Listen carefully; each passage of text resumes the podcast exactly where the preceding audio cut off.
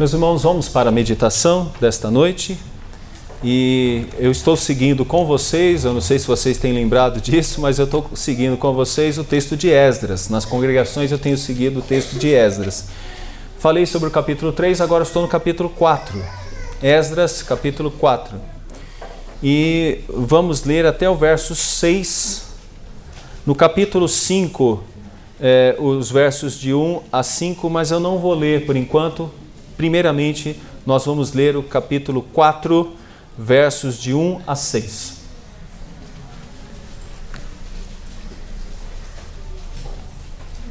Quatro versos de 1 a 6 de Esdras.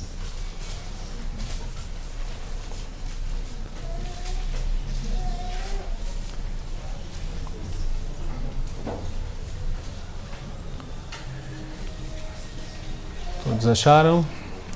Ouvindo os adversários de Judá e Benjamim que os que voltaram do cativeiro edificavam o templo ao Senhor, Deus de Israel, chegaram-se a Zorobabel e aos cabeças das famílias e lhes disseram: Deixai-nos edificar convosco, porque como vós buscaremos a vosso Deus, como também já lhe sacrificamos desde os dias de Esarhadon, rei da Assíria, que nos fez subir para aqui.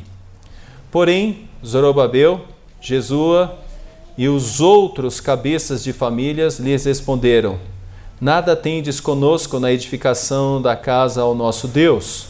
Nós mesmos, sozinhos, a edificaremos, ao Senhor, Deus de Israel, como nos ordenou Ciro, rei da Pérsia. Então as gentes da terra desanimaram o povo de Judá, inquietando-o no edificar. Alugaram contra eles conselheiros para frustrarem o seu plano todos os dias de Ciro, rei da Pérsia, até ao reinado de Dario, rei da Pérsia. No primeiro ano, no princípio do reinado de Assuero, escreveram uma acusação contra eh, os habitantes de Judá e de Jerusalém.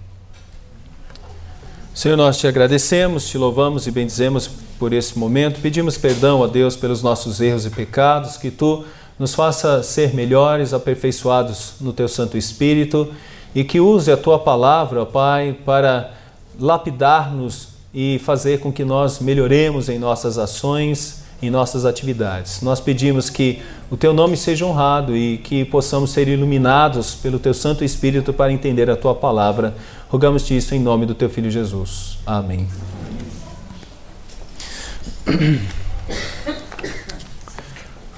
Ok. Uh, meus irmãos, do texto de hoje, eu gostaria que nós uh, pensássemos em algumas lições e eu gostaria de trazer algumas delas para nós nessa noite. Uh, nós queremos, meus irmãos, dizer que aqui tem um povo resgatado que está voltando do exílio e de novo povoando a terra. E algumas coisas precisam ser ditas a respeito eh, desse texto que é importante para a igreja. Então, o valor e o testemunho do que nós estamos aprendendo aqui para a vida da igreja. Como nós podemos já ver e visualizar a congregação do Parque eh, Seleta em igreja. Então, algumas lições para a igreja nesta noite. Eh, eu queria primeiro demonstrar uh, que é importante a gente valorizar a chegada, mas também valorizarmos a caminhada. Então, é, primeira lição de hoje, tá bom? Se você quiser anotar, essa é a primeira. Nós precisamos valorizar realmente a chegada, é, mas também não podemos esquecer do valor da caminhada. E muitas vezes ela é tão importante quanto a chegada. A chegada é importante e nós gostaríamos realmente de já visualizar ela. Mas geralmente a gente não entende que a caminhada também é importante. Né? E na caminhada a gente aprende bastante. Então, para as crianças, eu gostaria que vocês fizessem um caminho e desenhassem um caminho com obstáculos, com coisas difíceis que alguém tem para caminhar nesse caminho, tá bom? E lá no fim, uma chegada. Se alguém está fazendo o desenho aí, como é costume de fazer aqui na congregação. Então, pode fazer isso. Para os adultos, deixa eu dizer sobre a caminhada. Geralmente, a gente gostaria de ter um caminho tranquilo, sem obstáculos, sem buracos, sem pedras, né? É, buraco é uma coisa que a gente conhece bastante já aqui. Sem pedras, sem coisas desse tipo. A gente gostaria de um caminho plano, light e, se possível, na ladeira, porque aí você não tem que fazer esforço, é só puh, né, chegar lá. Mas não, o caminho tem montanhas, tem algumas que são bem íngremes, temos buracos, temos muitas dificuldades. Sabe por quê? Eu não sei se vocês lembram da última vez que nós estudamos esse texto. Terminou muito feliz o texto. Foi o capítulo 3. Terminou com festa, com todo mundo louvando, com todo mundo adorando. É só você olhar lá o finalzinho do capítulo 3. Porém, muitos dos sacerdotes, os levitas, os cabeças das famílias, já idoso, né, é, é, aqui conta um pouquinho disso, né, choraram em alta voz, à sua vista foram lançados os alicerces dessa casa. Muitos, no entanto, é, levantaram as vozes com gritos de alegria. Olha só, o texto que começamos a estudar termina no último estudo com alegria. E no 13, de maneira que não se podia discernir as vozes de alegria das vozes de choro, pois o povo jubilava com tão grandes gritos que as vozes se ouviam de muito longe. Então a gente gostaria que fosse sempre assim, não é verdade? Como seria bom se a vida da gente fosse uma música e cânticos e de louvor e, e coisas somente agradáveis. Mas olha como começa o capítulo 4, ouvindo os adversários. A gente não gostaria de ter isso aqui na Bíblia. A gente não gostaria de ouvir que tinha adversários. Mas essa é uma lição que a gente aprende ah, na Bíblia toda e nesse texto não é diferente. No caminho, muitas vezes é necessário ter montanhas, buracos, obstáculos e aqui nós encontramos os adversários que representam a dificuldade para o caminho. Tudo poderia estar muito bom. Esse povo voltou lá de, do, do, reino da Pérsia, eles estão se fixando de novo na terra. Seria muito bom se tudo estivesse calmo, sereno e tranquilo.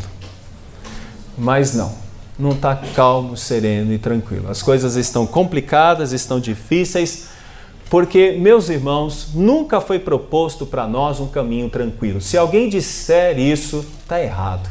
E a gente combate com a Bíblia.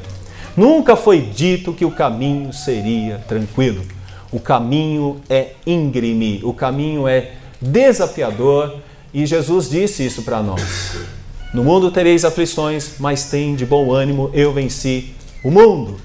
Aqui, meus irmãos, nós encontramos os adversários que vão bloquear um processo de reconstrução de muros, de, do templo, eles vão se colocar como adversários ferrenhos. Eles já tinham aparecido antes no capítulo 3, mas eles voltam aqui com mais astúcia, voltam com sagacidade para impedir que aquela igreja fosse adiante na construção do seu templo. Olha só, verso de número 1 do capítulo 4. Vamos ler juntos aí? ouvindo os adversários de Judá e Benjamim que os que voltaram do cativeiro edificavam o templo do Senhor de Israel. Eles perceberam, olha, está acontecendo algo bom lá, algo novo no meio deles, e a gente não pode deixar isso acontecer. Então, meus irmãos, é, adversários, quem de nós não gostaria de ter um caminho tranquilo?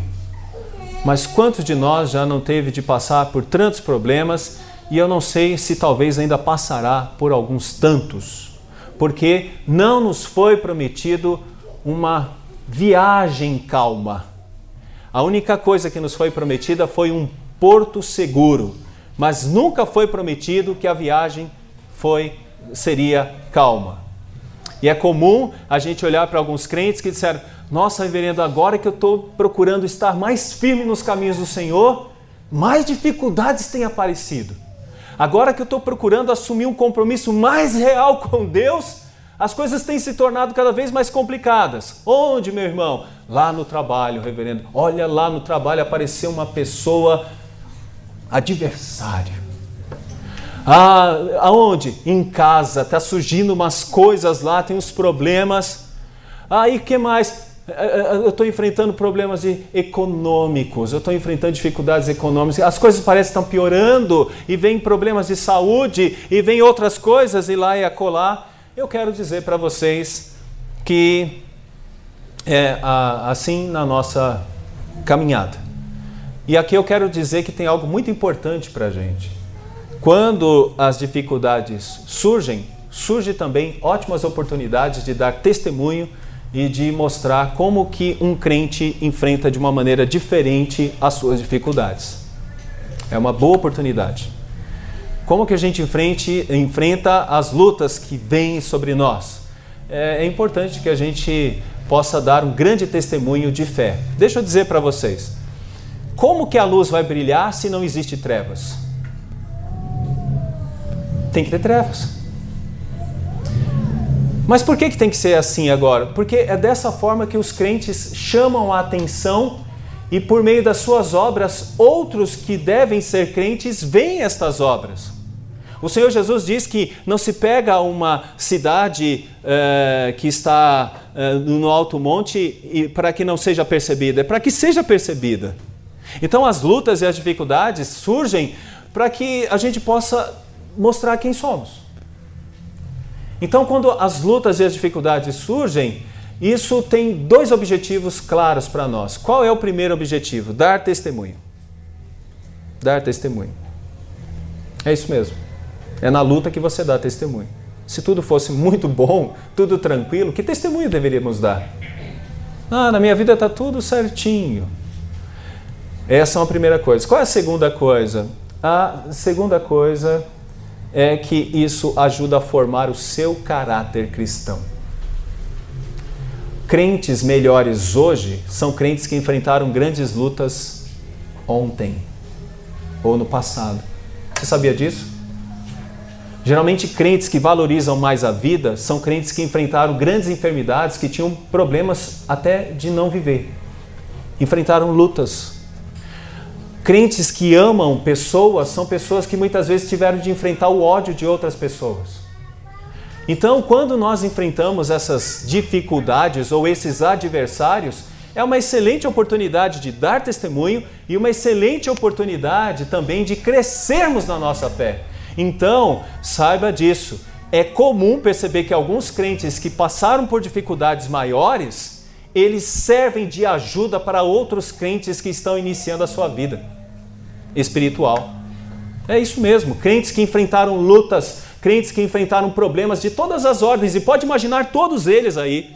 É comum que a gente olhe para essas pessoas e encontremos nessas pessoas pessoas mais sábias para nos ajudar. Então, a gente gostaria que a estrada fosse limpinha, sem nenhum problema, sem nenhum buraco ou que não tivesse ladeira. Mas eu posso dizer para vocês que os adversários existem e não há nenhum lugar na Bíblia que digam que não vão existir. Aqui temos os adversários, mas eles são muito úteis. É importante que você olhe para isso. Eles são úteis, tá ok? Para dar testemunho e para que você cresça na fé. Vocês aprenderam a primeira lição, meus irmãos? Deu para aprender a primeira? A gente não gostaria de ler um texto dizendo assim, ouvindo os adversários. A gente gostaria que tivesse um texto bíblico que dissesse assim, ouvindo seus amiguinhos ouvindo a patota, ouvindo os mano, ouvindo os colega. Não. A Bíblia está mostrando que ouvindo os adversários. Tá bom? Essa é a primeira lição. Uh, qual é a segunda lição? A segunda lição é que geralmente quando isso ocorre, aparecem os agentes do desânimo. Eu gosto muito dessa expressão porque a gente encontra isso em vários momentos na Bíblia. E aqui de novo a gente encontra os agentes do desânimo. É, olha só como eles agem. Chegaram-se a Zorobabel e aos cabeças de famílias e lhes disseram: Deixai-nos edificar convosco, porque como vós buscaremos o vosso Deus, como também já lhe sacrificamos desde os dias de Azar Radom, rei da Assíria, que nos fez subir para aqui. Sabe o que significa isso? É que esse povo, é, eles voltaram antes do exílio assírio e eles se fixaram ali na região de Samaria, por aquela, por aquelas bandas, e eles perceberam que o povo de Israel estava começando a progredir, já tinham voltado do cativeiro e já começavam a reconstruir o templo. Então eles falaram: olha, vamos nos aproximar deles, nos fazendo de amigos, dizendo: nós também temos interesse em reconstruir esse templo aí, sabia? A gente também tem interesses, porque a gente tem uma adoração parecida com a adoração de vocês. A gente tem algo muito parecido com a adoração de vocês. É, em alguns textos é, demonstram quem são essas pessoas, é, como eles agem, como eles fazem. Né? Por exemplo, eu vou ler uma aqui, rapidinho para vocês, segundo de Reis 17, 29 a 33. Uh, Porém, cada nação fez ainda os seus próprios deuses nas cidades em que habitavam, e os puseram no santuário dos altos que os samaritanos tinham feito. Os da Babilônia fizeram Sucote e Benote, os de Cuta fizeram Nergal, e os de Amate fizeram Azima. Os aveus fizeram Nibás e Tartaque. Os serfavitas queimavam seus filhos, a Adrameleque e Anameleque, deuses de Serfavaim mas temiam também ao Senhor dentre os dos povos que os constituíram sacerdotes nos lugares altos, os quais oficiavam a favor deles no santuário dos altos, de maneira que temiam ao Senhor e ao mesmo tempo serviam aos seus próprios deuses segundo os costumes das nações dentre as que tinham sido transportadas. Isso você encontra no texto de 2 Reis, capítulo 17, versos de 29 a 23. Esse povo que quer ajudar nesse momento, estes que voltaram do cativeiro, querem, na verdade, se misturar e fazer com que esse povo possa ter uma adoração também mista. Gente, o que é isso? É a secularização para dentro da igreja. São pessoas que dizem: olha, nós também pensamos como vocês. Só que, como vocês viram, tinha deuses até para que os filhos fossem sacrificados. Era esse tipo de povo que queria ajudar a Zorobabel, que era o governador da época, e Jesua, o sacerdote, a reconstruir o templo, para que pudesse também fazer uma adoração naquele templo. Ou seja, no templo do Senhor haveria alguém que adorasse aos deuses daquelas terras e adoraria também a Yahvé. Sabe o que isso pode fazer? com que o povo perdesse a genuinidade, ou seja, a estabilidade na palavra de Deus. Então, como eles querem é, atingir o povo? Com uma amizade, com uma certa amizade. Olha a resposta de Zorobabel a isso. Capítulo 4, verso 3. Porém, Zorobabel, Jesua e os outros cabeças de famílias lhes responderam: Não tendes conosco na edificação da casa ao nosso Deus. Nós mesmos, sozinhos, a edificaremos ao Senhor nosso Deus, como nos ordenou Ciro, rei da Pérsia. Muitas vezes os agentes do desânimo, eles se aproximam de nós como bons amiguinhos, como pessoas que querem ajudar. Mas na verdade, o intuito deles é causar em nós duas coisas: secularização e depois um certo desânimo. Secularização é quando nós achamos, olha, a igreja poderia ter isso, eu não vejo problema nenhum de não ter. A igreja poderia fazer dessa forma, eu não vejo problema nenhum. Essas pessoas que adentravam querendo fazer com que a igreja tomasse outros caminhos, são encontradas, por exemplo, na carta de Paulo aos Coríntios, na carta de Judas, pessoas que aos poucos fazia com que aquele povo perdesse a verdade da palavra de Deus para aceitar o pragmatismo da sua época. Então, é, esse é um ponto aí dos agentes do desânimo. Geralmente eles se mostram amiguinhos. É, e isso é ruim em vários aspectos. Em vários aspectos. Mas um, um deles é quando essas pessoas conseguem alcançar influência dentro do contexto da igreja e aos poucos vai causando impactos muito nocivos, onde a palavra de Deus fica de lado e esses modismos vão entrando dentro do contexto da igreja. Deixa eu dizer um deles para nós hoje. Há uma coisa hoje chamada de é, pessoas que não mais é, frequentam a igreja ou que frequentam a igreja assim, um pouquinho aqui, um pouquinho ali e um pouquinho lá.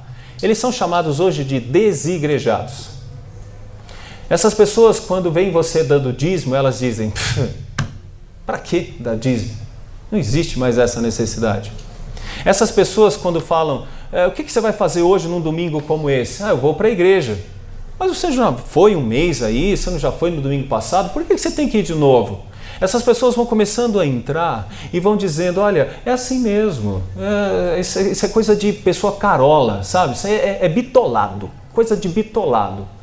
Eles começam a se tornar amiguinhos nossos e começam a dizer: cuidado, olha, não pensa que é assim, não é porque você faltou três domingos que vai ser o final da sua vida. E as pessoas vão começando a sentir alegrias nisso. Falta um domingo, falta dois, não sente problema nenhum com isso. E mais, essas pessoas dizem outras coisas. Por exemplo, olha, você está solteira? Está solteira? Tem um rapaz ali, ó, ele é joia. Só não é crente, mas é joia. E a pessoa fala assim: é, quem sabe, de repente, né? E aí, meus irmãos, a gente vai vendo casamentos mistos surgindo no contexto da igreja e as pessoas dizendo: Isso aí não tem problema nenhum, isso aí. Esse é o tipo de agentes de desânimo, eles entram nesse contexto sendo amiguinhos. Mas existe também nos agentes do desânimo a questão mais ofensiva. E aí a gente percebe que isso acontece quando Zorobabel e os demais cabeças não aceitaram a influência deles. Capítulo 4, verso 4. Então as gentes da terra desanimaram o povo de Judá, inquietando-os no edificar. Então o que eles fizeram? Desanimaram o povo de Judá, inquietando-os no edificar. Então, algumas coisas que eles fizeram. Uh, primeiro, uh, o que a gente pode ver aí é a expressão desanimaram. Essa expressão significa basicamente essa no hebraico: enfraquecer as mãs. A expressão no hebraico seria enfraquecer as mãos. O que, que esses agentes fizeram? Eles começaram a tirar a, a alegria daquele povo de servir, de reconstruir o templo. Eles foram atingindo todos com um certo desânimo. E, e, e, o que eles fazem? O, o, texto diz assim que eles desanimaram o povo e aí a gente pode entender como isso acontece. Se você ler o texto de Neemias, você vai ver como eles fizeram. Eles diziam assim: olha, vocês não vão conseguir fazer nada. Sabe o porquê? Vocês são fracos. Uh, vocês são muito fracos, vocês não têm condições, vocês não vão ter capacidade para isso. E outra coisa, vocês são poucos. Vocês são muito poucos, vocês não vão conseguir levantar isso, vocês não vão conseguir ir adiante. Sabe o que eu falo? Que aquele sujeito que é, quando você vem com o otimismo, ele traz uma nuvem, uma tempestade de pessimismo, dizendo: você não vai conseguir fazer isso não. Você não vai conseguir fazer isso não. Tem uma senhora numa das nossas congregações estava enfrentando uma dificuldade porque ela tem um vício no em jogar e por isso não foi possível fazer a profissão de fé mas ela disse que uh, o ânimo que ela recebia das pessoas é: você não vai conseguir se livrar disso aí, não, boba. Isso aí, ó, pegou, ih, tem jeito mais não. É, esse negócio está feio, está perdido agora. Não ouça isso. Não ouça isso. Esse é o tipo de ação dos agentes do desânimo. Você não vai conseguir, você não tem força, você não é capaz. Meus irmãos, os agentes do desânimo estão em todos os lugares. Eles podem dizer: essa igreja não vai para frente, vocês não vão para frente, vocês não têm condições de ir para frente. Ah, não está funcionando isso? É, é normal que não funcione. Com vocês é normal não funcionar mesmo. Esse tipo de banho de água fria é o que eles tentam fazer no verso é, de número 4. Né? Mas olha o verso de número 5, eles fazem mais ainda alugaram contra eles conselheiros para frustrarem o seu plano todos os dias de Ciro, rei da Pérsia, até o reinado de Dario, é, rei da Pérsia. Sabe o que eles fizeram? Uma campanha de anos a fio, dizendo: vocês são fracos, poucos, vocês não vão conseguir. E, meus irmãos, isso atinge o povo de uma maneira direta, tão direta, e eu fiz questão de não ler a outra parte, porque essa outra parte aqui é um resumo de outras perseguições, inclusive no período de Neemias. Então eu não li essa parte. Ela, não, ela está aqui no texto, mas ela está fazendo um grande resumo. E por que isso? Porque Esdras está escrevendo o texto e Neemias é um texto contemporâneo, então está tudo ligado, é um texto só. Mas esse é um texto específico para o momento de reconstrução. Então está demonstrando como que foi a luta desse povo durante todos esses anos. Todos esses anos para reconstruir uh, o templo e reconstruir os muros. Olha o que aconteceu depois que os agentes do desânimo atuaram. Você vai ver isso no verso de número 24 do capítulo 4. Vamos ler juntos comigo? Cessou, pois, a obra da casa de Deus, a qual estava em Jerusalém, e isso até o segundo ano do reinado de Dario, rei da Pérsia. Eles conseguiram. Diz que água mole em pedra dura, tanto bate até que fura. Foi o que, que, que eles conseguiram. Eles conseguiram, jogou tanta água fria, mas tanta água fria, mas tanta água fria, que o povo falou: não tem jeito mesmo não. Não vai dar certo. Não vai dar certo. Então o que, que eu posso dizer para vocês? Os agentes do desânimo estão aí e o objetivo deles é fazer com que vocês parem de servir a Deus, que vocês parem de buscar a Deus, que vocês parem de querer aprender da palavra de Deus. Os agentes do desânimo têm um objetivo claro. Quando eles atingem vocês, cessa a obra do Senhor. Ele quer atingir a parte humana da igreja, porque atingindo a parte humana, fazendo com que pessoas sejam desanimadas, pessoas parem com as coisas da, da, da obra do Senhor, acarrete no cessar da obra do nosso Deus. Então, esse é um outro ensino que eu queria dizer para vocês. Tomem cuidado, eles estão por aí e eles têm grande intuito. Querem que vocês parem de estudar, querem que vocês parem de orar, querem que vocês parem de frequentar, querem que vocês parem de fazer a obra de Deus. Esse é o objetivo deles e eles alcançam isso com muita facilidade. Sabe por quê? Porque nós somos pecadores e é uma tendência em nós a olhar mais para quem faz uma crítica do que para quem faz um elogio. Vocês sabiam disso?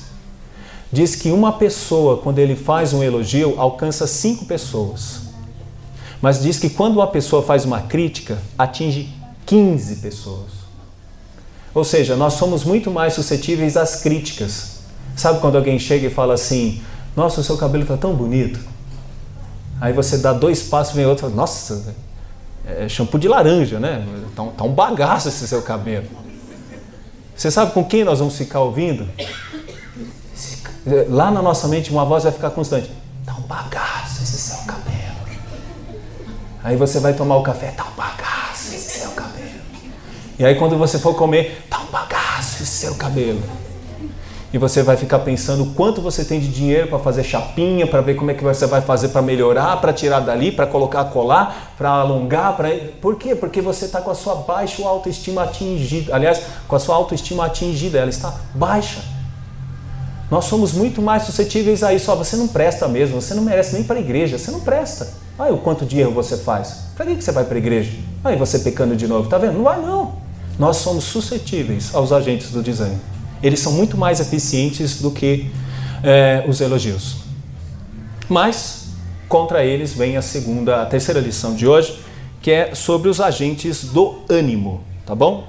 Temos os agentes do desânimo, eles atuam muitas vezes sendo amiguinhos, muitas vezes ofensivamente, mas temos os agentes de ânimo, e eu já falei para vocês, esse texto de Esdras tem que ser lido à luz do texto de e vou repetir, Ageu e Zacarias, tá bom? E eles vão aparecer aqui, ó, os nossos agentes do ânimo, os nossos vingadores, os nossos heróis. Eles surgem aqui. Capítulo 5. Ora, os profetas Ageu e Zacarias, filho de Ido, profetizaram aos judeus que estavam em Judá e em Jerusalém, em nome do Deus de Israel, cujo espírito estava com eles. Então se dispuseram Zorobabel, filho de Sealtiel, Jesua, filho de Josadaque, e começaram a edificar a casa de Deus, a qual está em Jerusalém, e com eles os referidos profetas de Deus que os Gente, se tem agente do desânimo, temos agentes de ânimo. E aqui estão os nossos heróis desse texto, Ageu e Zacarias. Eles aparecem e a obra parada cerca de quase 15 anos, eles aparecem e falam algo mais ou menos assim: Ageu, vocês estão percebendo que vocês colhem muito, que vocês plantam muito e colhem pouco? Aí o pessoal, sim. Vocês estão percebendo que quando vocês colocam no bolso de vocês é como se fosse um saquetel furado? Ou seja, como se fosse um saco furado? Sim. Vocês estão sabendo o que está acontecendo no meio de vocês? Não. O que está acontecendo no meio de vocês é que vocês deixaram a obra de Deus para cuidar tão somente das suas casas apaineladas. Sabe o que significa isso? As casas já estavam todas arrumadinhas, alto e baixo, todas bonitinhas. E sabe o que eles diziam sobre o templo que estava parado, sem construção? É, eu acho que ainda não é tempo, não, porque quando for tempo a gente vai saber. Ageu chega para eles e fala: agora é o tempo vamos dedicar a nossa atenção, Zorobabel, vamos dedicar a nossa atenção à casa do Senhor. Eles pá, se despertam e eles começam a reconstruir a casa do Senhor. Mas veio os inimigos. Olha só o que diz o texto. O texto fala desses inimigos, que são os agentes do desânimo. Eles vieram também, olha o verso 4, perguntaram-lhes mais: E quais são os nomes dos homens que constroem esse edifício? É, olha só o verso 3: Nesse tempo veio a eles Tatenai, governador da quem do Eufrates, e Zetar Rabozenai, é, Bozenai, perdão, e os seus companheiros, e assim lhes perguntaram: Que vos deu ordem para reedificares esta casa e restaurares este muro? Olha o que diz o verso 5. Porém, os olhos de Deus estavam sobre os anciãos dos judeus, de maneira que não foram obrigados a parar até que o assunto chegasse a Dario e viesse a resposta por carta sobre isso.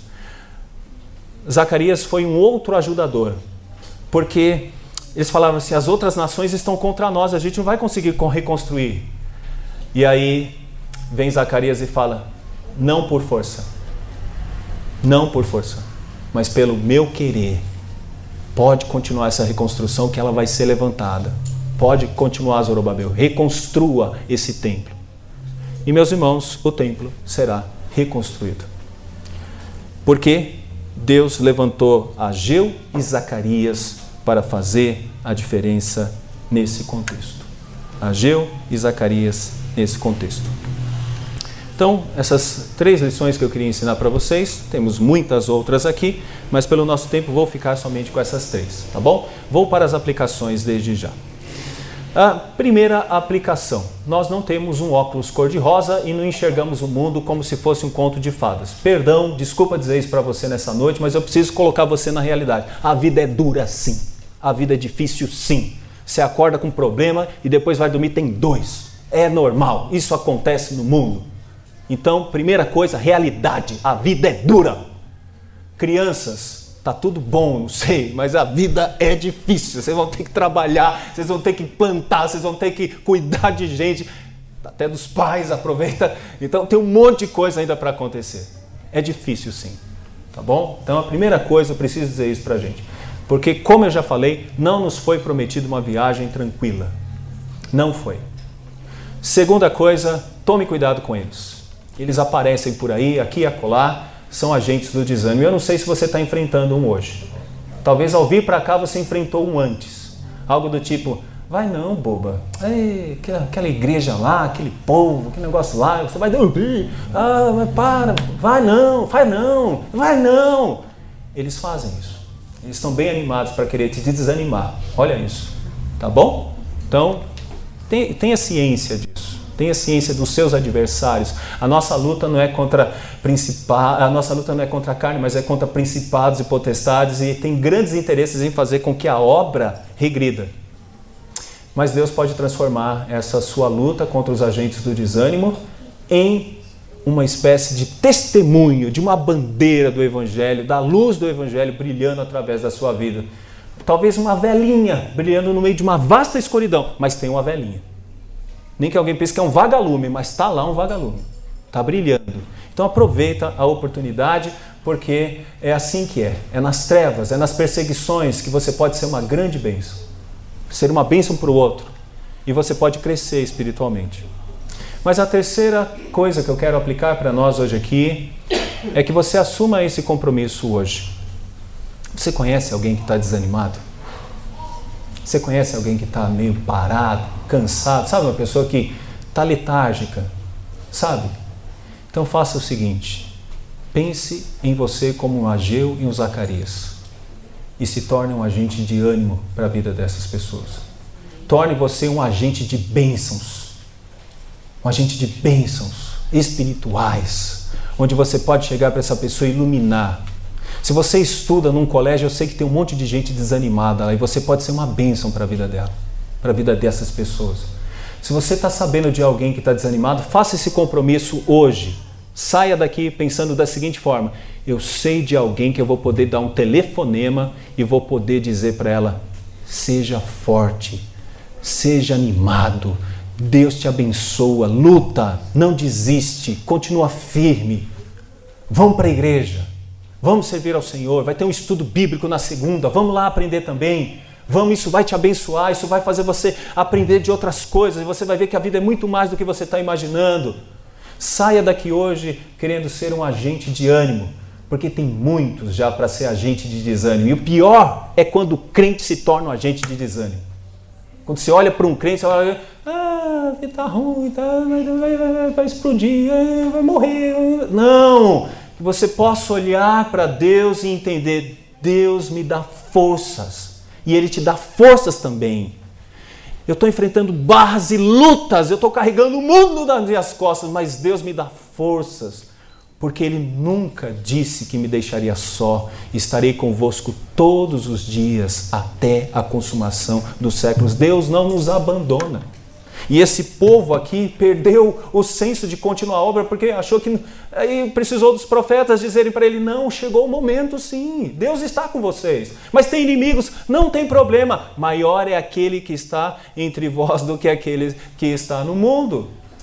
Meus irmãos, eu creio que chegou um momento muito claro para que você saia daqui entendendo o seguinte: eu posso ser um agente de muito ânimo para muitos que estão sofrendo. Veja quem você pode, vai poder atingir essa semana. E eu vou dizer para você, talvez na outra semana vai aparecer outra, e talvez na outra semana mais outra, e mais outra, mais outra, mas que assim possamos continuar. Porque é assim que a igreja de Deus é. A igreja é uma bênção na vida do povo, desde que nós assumamos o nosso papel de sermos agentes do ânimo e não do desânimo. Que Deus nos guarde, nos abençoe, nos fortaleça e que a obra desta igreja em particular, a igreja do Seleta, seja uma obra cada vez mais contínua e abençoada e rica e muito mais feliz. Amém.